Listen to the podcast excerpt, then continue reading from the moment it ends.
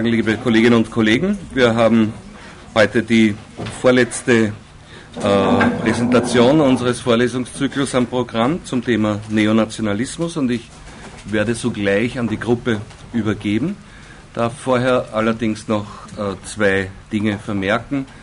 Das erste äh, betrifft die Ausstellung der Zeugnisse. Da bitte ich äh, diejenigen unter Ihnen, die äh, schon Referate gehalten haben und daher zusammen mit der Abgabe der entsprechenden schriftlichen Unterlagen an mich im Prinzip ihr Pensum bereits erledigt haben, was die Prüfung betrifft. Äh, noch um etwas Geduld. Die Zeugnisse dürfen nicht vor Ende äh, der Vorlesung äh, ausgestellt werden. Das wäre ungesetzlich. Also fragen Sie bitte gar nicht erst im Infocenter danach, ob das schon der Fall ist. Das äh, setzt mich selbst nur in ein schiefes Licht, wenn Sie diese Fragen überhaupt aufwerfen. Weil das die Frage ist, äh, bricht bitte der Herr äh, Professor Gingrich eh das Gesetz und das geht nicht.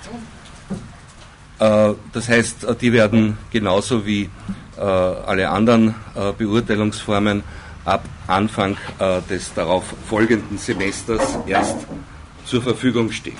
Allerdings dann in einem Schub ab der ersten Märzwoche, was die Referate äh, in dieser Vorlesung betrifft. Sagen Sie das bitte allen weiter.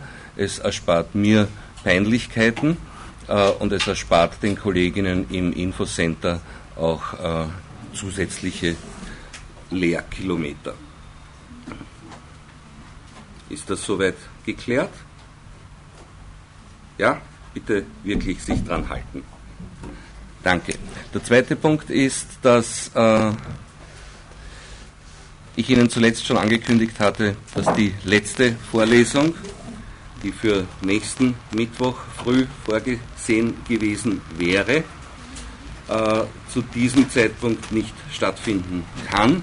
Ich habe mich zwar bemüht, äh, einen früheren Abflugtermin aus Bielefeld zu bekommen, aber das Ergebnis äh, das unfreiwillige und unintendierte meiner Recherchen ist, dass die Auer streikt. Ich nehme nicht an, meinetwegen, aber jedenfalls streikt sie. Und es ist mittlerweile so, dass ich nicht einmal mehr sicher sein kann, dass ich rechtzeitig zur Nachmittagsvorlesung vordringe bis Wien. Deswegen werde ich Ihnen gegen Ende der heutigen Stunde einen neuen Prüfungster äh, äh, Vorlesungstermin sowohl für unsere jetzige Vorlesung, letzter Teil, ethnologische Friedensforschung, wie auch für die Einführung in die Geschichte der Sozial- und Kulturanthropologie bekannt geben und dasselbe auch am Nachmittag in der Geschichte der Sozial- und Kulturanthropologie wiederholen. Diese beiden Vorlesungen werden also nicht, wie geplant, ich wiederhole, am kommenden Mittwoch, den 29. Jänner stattfinden können, sondern entgegen unserer bisherigen Planung an einem anderen Tag. Wir werden auch nicht am Mittwochabend stattfinden können, wie wir es zuletzt besprochen haben, weil die Auer streikt. Das heißt, die beiden Vorlesungen werden nachgeholt in der allerersten Februarwoche. Ich bemühe mich darum, dass die beiden Vorlesungen am 3. Februar, am Montag stattfinden können, und zwar im Hörsaal A beide. Äh, wenn nicht, habe ich als Ersatztermin den Donnerstag, den 6. Februar vorgeschlagen. Das erfahren wir gegen Ende dieser Stunde, ob das möglich ist. Das nennt man Force Majeure. Sie wissen, ich habe mich bemüht darum, äh, dass das Ganze ohne große Zeitverschiebungen für Sie stattfinden kann. Aber wenn die Auer streikt, dann äh, kann erstens niemand von uns was dafür und zweitens vielleicht kann man auch mit Ihnen solidarisch sein.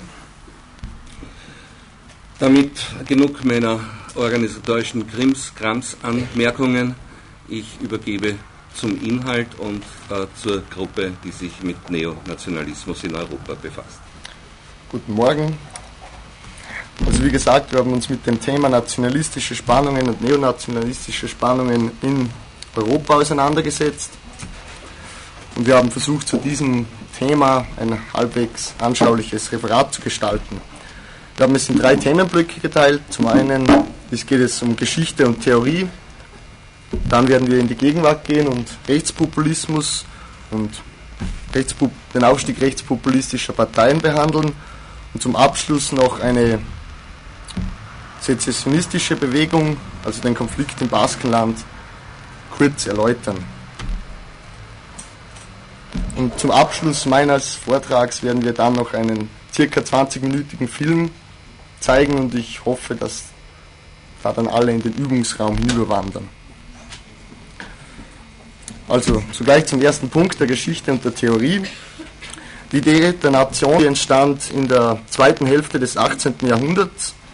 Und zwar, damals hatte sich der dritte Stand, das Bürgertum, in Frankreich selbst zur Nation ernannt und hatte seine eigenen, also hatte die Rechte des Bürgertums über die des absoluten Herrschers gestellt. Und damit hat sich die ursprüngliche Bedeutung des Begriffs Nation mit der Französischen Revolution ganz klar gewandelt. Denn vor dem 19. Jahrhundert bezog sich dieser Begriff noch eher auf kleine Bevölkerungsgruppen, aber dann durch die Imagine Community im Nationalstaat wurde eine neue Identität geschaffen. Die ist zwar nicht so gut fassbar, aber sie vermittelt ein Gefühl der Zugehörigkeit. Dennoch kann Nationalismus nicht vereinheitlicht werden, da die Entwicklungen der einzelnen Nationalismen einen unterschiedlichen Weg gehen in den verschiedenen Ländern. Ähm, in der Zeit der Gründung der ersten Nationalstaaten wurde der Begriff der Nation in zwei Kriterien eingeteilt. Das ist zum einen die subjektive Theorie oder die subjektiven Kriterien, wie freier Wille, Zugehörigkeitsgefühl bzw. Zugehörigkeitsbedürfnis und Solidarität. Und andererseits gibt es dann die objektiven Kriterien, die wären Sprache, Kultur, Geschichte, Abstammung oder auch Territorium. Und der wesentliche Unterschied besteht auch darin, dass der, dass der subjektive Nationsbegriff die Nation als ein großes Kollektiv sieht, die durch, das durch die Solidarität der einzelnen Mitglieder geschaffen und zusammengehalten wird. Ähm, die subjektive politische, politisch konstituierte Nation, die stützt sich auf eine Verfassung, auf eine politische Verfassung, die den Menschen Grund- und Bürgerrechte zusichert. Auf der anderen Seite ist eben der objektive Nationsbegriff, der wird auch als romantischer Volksbegriff bezeichnet, und der sieht die, die Grundlagen der Nation nicht im politischen, sondern eher im naturgegebenen, ethnokulturellen. Das bedeutet, dessen Merkmale sind eher Sprache, Kultur, Religion und Geschichte. Also es wird angenommen, dass ein, ein Volk erst zu einer Nation wird, nachdem es ein gewisses Entwicklungsstadium Stadium, Stadium, Stadium erreicht hat. Und ein weiterer Unterschied zwischen den beiden Theorien kristallisiert sich dann auch heraus, nämlich dass, das, dass die subjektive, die Staatsnation, stets auf einen auf, auf einen schon existierenden zentralisierten Staat zurückgreifen kann, währenddessen die Kulturnation ihre, ihren Nationsaufbau erst betreiben muss. Also einen konstituierten Staat findet diese Nation noch nicht vor. Also ich gehe jetzt kurz auf drei verschiedene Staaten ein, wo man drei verschiedene Nationalismen erkennen kann. Da ist zu einem Großbritannien, das durch den liber liberalen Nationalismus geprägt war, dieser zeichnet sich aus darin, dass er in essentieller Weise mit den grundlegendsten Prinzipien liberaler Demokratie verbunden ist. Er wird auch als individuell bezeichnet, weil, weil sich die Souveränität der Nation über freie und gleiche Individuen ausdrückt oder herleitet. Zum anderen ist dann, gibt es noch den kollektivistischen Typ, ein historisches Beispiel dafür ist Frankreich. Ähm, das ist eine eher zweiteilige Variante, denn einerseits hat sie libertären Charakter, das heißt, sie hält die Rechte und Freiheiten einzelner Individuen hoch, aber andererseits stellt sie auch den Willen des Einzelnen in Frage, indem sie sagt, dass ähm, der Willen des Volkes oder der gesamten Nation wichtiger ist. Gesamten Nation. Ähm, und zuletzt noch der Typ. Dieser verbindet die Kollektivität die kollektivistische Definition von Nation mit den ethnischen und objektiven Kriterien, die ich vorher schon angesprochen habe. Dieser Typ ist grundsätzlich antidemokratisch und er legt die Freiheit, also er verleugnet die Freiheit des Individuums, das zu entscheidungsunfreien Zellen gemacht wird, die im Organismus der Nation eben eingebunden sind. Ja, so viel zur Einleitung. Nun werde ich einen kurzen historischen Überblick anhand der Beispiele Deutschland und Frankreich geben, wie sich zwei Nationalismen entwickelt haben. Also im ersten Drittel des 19. Jahrhunderts, also von 1800 bis 1830, kann, also waren die nationalen Bewegungen eher volkskundlich, eher kulturell und literarisch, also es haben sich noch keine politischen oder nationalen Folgerungen ergeben. Erst ab 1830, das Jahr des Wiener Kongresses, bis etwa 1870 gab es schon erste Vorkämpfer, die für die Nation gesprochen habe, haben oder erste militante Wortführer. Klassische Beispiele dafür sind die Einigungsbewegungen in Italien oder Deutschland. Und erst ab 1870 erfährt die zweite Tradition des Nationalismus die objektiv ethnische Variante an Auftrieb. Sie unterscheidet sich vom alten Nationalismus durch eine Abschottung von Minderheiten und durch ihr politisches Programm des Liberalismus. Und ein weiterer Punkt, der diesen neuen, diesen neuen Nationalismus vom alten, französischen, wenn man so will, äh, unterscheidet, ist sein antidemokratischer, chauvinistischer und autoritärer Charakter. Und zur entscheidenden Wandlung des Nationalismusbegriffes kam es dann letztendlich, als noch die biologistische Variante hinzukam, als Rassenideologie und darwinistische, der darwinistische Evolutionismus verbunden mit dem Nationalismus ergab dann diesen gefährlichen Cocktail und dessen Ergebnis kennen wir alle, Faschismus und Nationalsozialismus. Nun, jetzt gehe ich noch kurz auf zwei Beispiele Frankreich und Deutschland ein, etwas genauer. Also Frankreich kann als Paradebeispiel der Staatsnation gesehen werden, die ähm, die Auswirkungen des Frühkapitalismus waren wesentlich für die Entwicklung von nationalen Ideen, weil sich eben der dritte Stand durch Handel und durch Industrie bekam, bekam der dritte Stand immer mehr intellektuelle, gesellschaftliche und kulturelle Macht. Aber eben im dritten Stand wurde die politische Macht verwehrt. Und zwar durch den Adel und den Klerus, die im absolutistischen System eben ihre Macht behalten wollten. Und so kam es eben zu den Spannungen und dann zur französischen Revolution, sehr einfach auszudrücken. Und dadurch erlangte der Begriff der Nation erstmals eine politische Bedeutung. Also man verlangte politische Rechte, man verlangte politische Teilnahme an der Gesetzgebung, man wollte den absolutistischen Staat eben mit dem Begriff der Nation bekämpfen. Und auf der anderen Seite, dem gegenüber in Deutschland, entwickelte sich der Kulturnationalismus, der eben dem französischen Staatsnationalismus gegenübergestellt war. Die, also der kulturell, sprachliche oder ethnische Nationalismus in Deutschland entwickelte sich abgegrenzt von Frankreich vom französischen Expansionsstreben, denn das in Fürstentümer zergliederte Deutschland musste zuerst vereint werden und da bediente man sich einem, eines völkischen Gedankens, also Johann Gottlieb Fichte griff diesen völkischen Gedanken von Herder auf und so wird eben eine Nation so quasi geschaffen. Aber man verabschiedete sich dann bald vom Gedanken der Gleichwertigkeit aller Völker, den Herder noch anhing. Herder noch anhing. Nun, zum Höhepunkt des Nationalismus kam es dann Anfang des 20. Jahrhunderts. Durch die wirtschaftliche Abschottung der einzelnen Nationen innerhalb von Europa kam es zu einer starken Konkurrenz. Und diese Konkurrenzaustragung mündete gewaltvoll im Ersten Weltkrieg.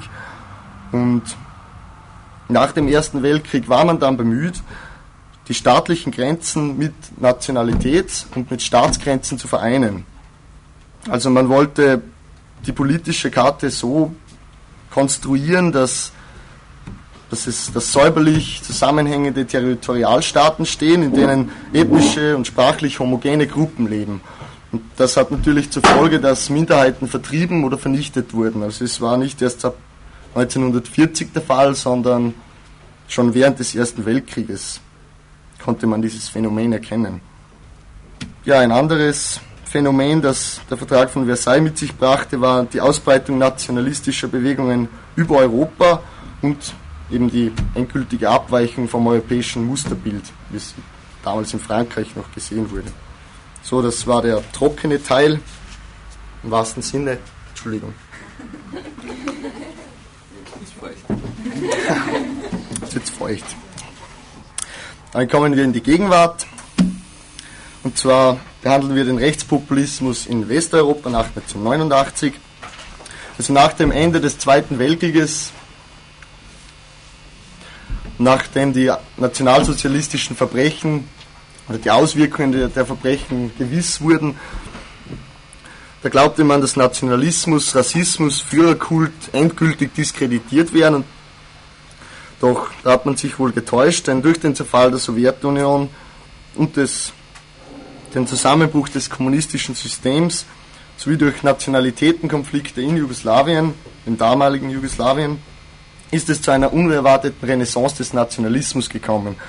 Und die extremen rechten politischen Parteien nützen das Gebot der Stunde, um die Neuordnung Europas eben auszunutzen und Stimmen zu fangen.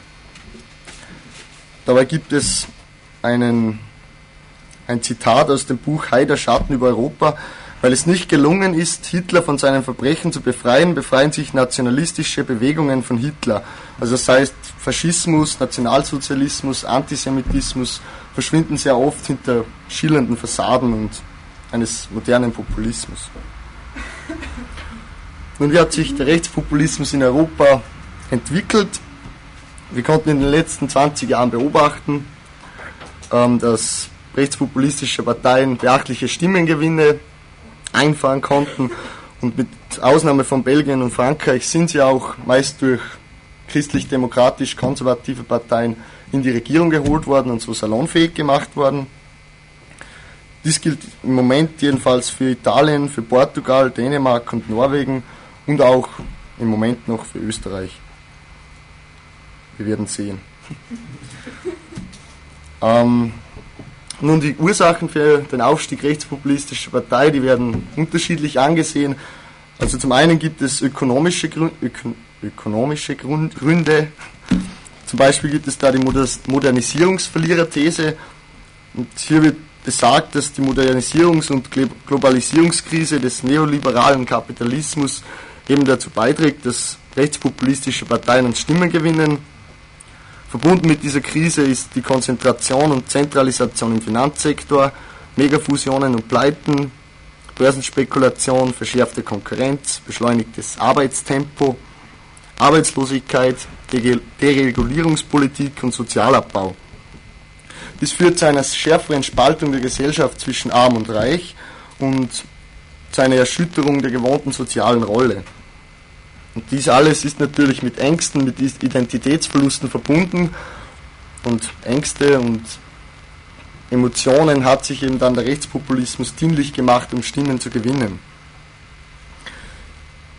Um eben, um aber jetzt auf das Ökonomische zurückzukommen, ähm, im Repertoire rechtspopulistischer Parteien findet man, um dies eben auszunützen, Angriffe gegen Institutionen der repräsentativen Demokratie, der Sozialpartnerschaft, eine feindliche Haltung gegenüber Gewerkschaften und der Sozialdemokratie.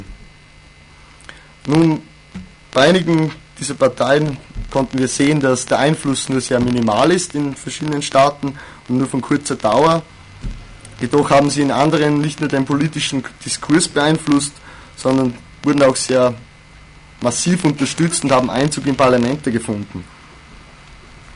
Und trotz des gehäuften Auftretens, wenn man so will, der, von rechtspopulistischen Parteien in letzter Zeit kann man aber dennoch nicht von einem homogenen ideologischen Block sprechen. Es ist so, dass sich jede Partei auf ihre eigenen spezifischen ähm, politischen Traditionen beruft und ein paar orientieren sich da an geschichtlichen Systemen, wie zum Beispiel den Faschismus. Andere hingegen also geben eine historische Orientierung völlig auf und sagen, sie beziehen sich nur auf Trends und Ströme der Gegenwart. Nun, wie wird der Kampf der rechtsextremen Parteien geführt? Zuerst einmal durch bestechende Einfachheit Also es werden Feindbilder konstruiert, es werden sehr einfache Erklärungen und Problemlösungsansätze ähm, präsentiert.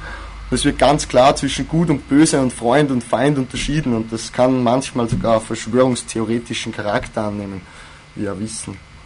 Dabei darf man auch die subtile Menschenverachtung nicht außer Acht lassen, die dem eigenen Wähler zukommt, denn durch, durch die Art, wie Wahlkampf betrieben wird, wird dem vermeintlichen Wähler ja selbstständiges Denken nahezu abgesprochen. Es wird angenommen, dass ein paar Schlagwörter so als Heilsrettung erreichen, um jemanden dazu zu bringen, diese Partei zu wählen. Aber nichtsdestotrotz lässt sich mit Populismus sehr gut Politik machen. Gründe eben sind soziale, die sozialen und politischen Änderungen, die Auflösung traditioneller Bindungen, Massenarbeitslosigkeit, was eben ein Gefühl der Unsicherheit und Orientierungslosigkeit nach sich zieht. Und damit sucht man eine Anlehnung, man sucht eine Schulter und eine starke Hand, wie sich rechtspopulistische Parteien ja oft selbst bezeichnen. Und dies führt zum, führt zum gegenwärtigen Bild in Europa. Ich glaube, dass die Folie liegt jetzt schon länger auf. Man kann eben sehen, dass vor allem in, ähm, vor allem in der letzten Zeit die rechtspopulistische Parteien durch den Einzug in Regierungen äh, an Stimmen verlieren. Aber dennoch glaube glaub ich, dass, oder glauben wir, dass dieses Problem dennoch nicht vom, vom Tisch ist. Nun, wie auch immer. Ähm, ich möchte jetzt ganz kurz, nein, etwas genauer, auf die Front National in Frankreich eingehen und deren Anführer Jean-Marie Le Pen. Denn der Aufstieg dieser Partei zeigt sehr gute Parallelen zu vielen anderen Parteien in Europa und deswegen werde ich genauer darauf eingehen. Also wie gesagt, mit der Front National in, in Frankreich verbindet man sofort ihren Anführer Jean-Marie Le Pen. Das ist ja auch ein, ein Markenzeichen für rechtspopulistische Parteien. Le Pen war schon, hatte schon 1956, war schon 1956 Abgeordneter, musste jedoch durch widrige Umstände sein Mandat später wieder abgeben. Er hat sich dann in einigen rechtsextremen Organisationen betätigt, um sich dann anschließend für einige Jahre vollständig aus der Politik zurückzuziehen. Aber dann 1972 meldete er sich in Zusammenhang mit dem Front National wieder zurück und er er stellte den Führungsanspruch und nach einigen Flügelkämpfen und Streitereien war er dann eben der Anführer dieser Partei. Und viel des Erfolges des, der Front National wird eben ihrem Anführer zugeschrieben, weshalb auch der sogenannte Le Pen-Effekt, also das Diktum des Le Pen-Effekts entstanden ist. Wir kennen ja auch zum Beispiel den Begriff der Haidarisierung, der einmal in aller Munde war, nachdem die FPÖ in die Regierung kam. Nun, was waren die Ursachen dieses Erfolgs? Das wird wie immer sehr unterschiedlich ausgelegt. Also ob der Front National, die Front National, der, der Front National rechtsextrem ist, ähm, wird unterschiedlich beantwortet in Frankreich. Die einen sagen, es ist ein Wiederaufleben nationalpopulistischer Tradition. Andere sagen, es der Front National fungiert eher als Protestpartei, die von der zunehmenden Desintegration der traditionellen Parteien also profitiert. Andere sehen den Hauptpunkt in den Immigrations- und in der Immigration und in Unsicherheitsgefühlen, obwohl also ein sehr interessantes Detail dabei ist, dabei ist, dass die Hochburgen der Front National nicht in den sogenannten Problemgebieten sind, sondern eher an deren Rändern. Also die Feindbilder sind anscheinend wirklich eher konstruiert als reale, reale Probleme, reale erlebte Probleme. Und äh, es gibt natürlich auch die ökonomische Sicht, nämlich dass die Wirtschaftskrise Hauptgrund für den Aufstieg der Front National ist. Aber wie dem auch sei, 2002 konnte Le Pen es schaffen, 17% der Stimmen für sich zu gewinnen und er wurde damit hinter dem Neogulisten Jacques Chirac Zweiter und konnte in die Endrunde der Parlamentswahlen, ah, der Präsidentschaftswahlen, Verzeihung, der Präsidentschaftswahlen einziehen. Und es gab wie immer eine, eine Welle der Empörung und der Entrüstung in Frankreich und in ganz Europa. Es wurde protestiert, Zehntausende gingen auf die Straßen und dieser Protest manifestierte sich dann auch in dem, im Wahlergebnis im endgültigen, nämlich dass 82 Prozent für Jacques Chirac stimmten. Jedoch muss angemerkt werden, dass auch die Neopopulisten mit Chirac eher ins rechtskonservative politische Eck in Europa gezählt werden. Ja, und darüber hinaus eben sollte, ist eben ein Problem, dass genau auch in Frankreich Dinge erkennbar waren, die dann, oder die immer noch relevant für spätere Wahlen waren, nämlich geringe Wahlbeteiligung, Stimmenzuwachs bei ausländerfeindlichen Gruppen durch Protestwählern und eine scheinbar neue Bewegung von Arbeitern gegen Globalisierung und europäische Integration. Also wir haben jetzt schon sehr schön gesehen, dass nicht nur ökonomische Dinge, sondern auch Ideologie und Programmatik in Form von neuen Nationalismen, von Fremdenfeindlichkeit eine sehr, sehr wesentliche Rolle spielen. Und das kommt so zutage, indem ständig darauf hingewiesen wird, dass die eigene Kultur bedroht wäre durch fremde Einflüsse. Stets wird mehr oder weniger eindeutig gegen Rechtsextremismus gesprochen, doch wird im selben Moment klargemacht, dass man für eine Wahrung der Identität und der Kultur einstehe. Es wird immer auf das Recht auf Selbstverteidigung hingewiesen und darauf, dass man doch Herr in seinem eigenen Land sein dürfe, um ein paar Zitate zu nennen. Also es sind ständige Appelle an Ängste, an Ressentiments, an Vorurteile, verbunden mit einem ständigen Hinweis darauf, dass die da oben, also Regierungen, Regierungspartner oder die EU, an mangelndem Patriotismus leiden oder die den kleinen Mann nicht verstehen.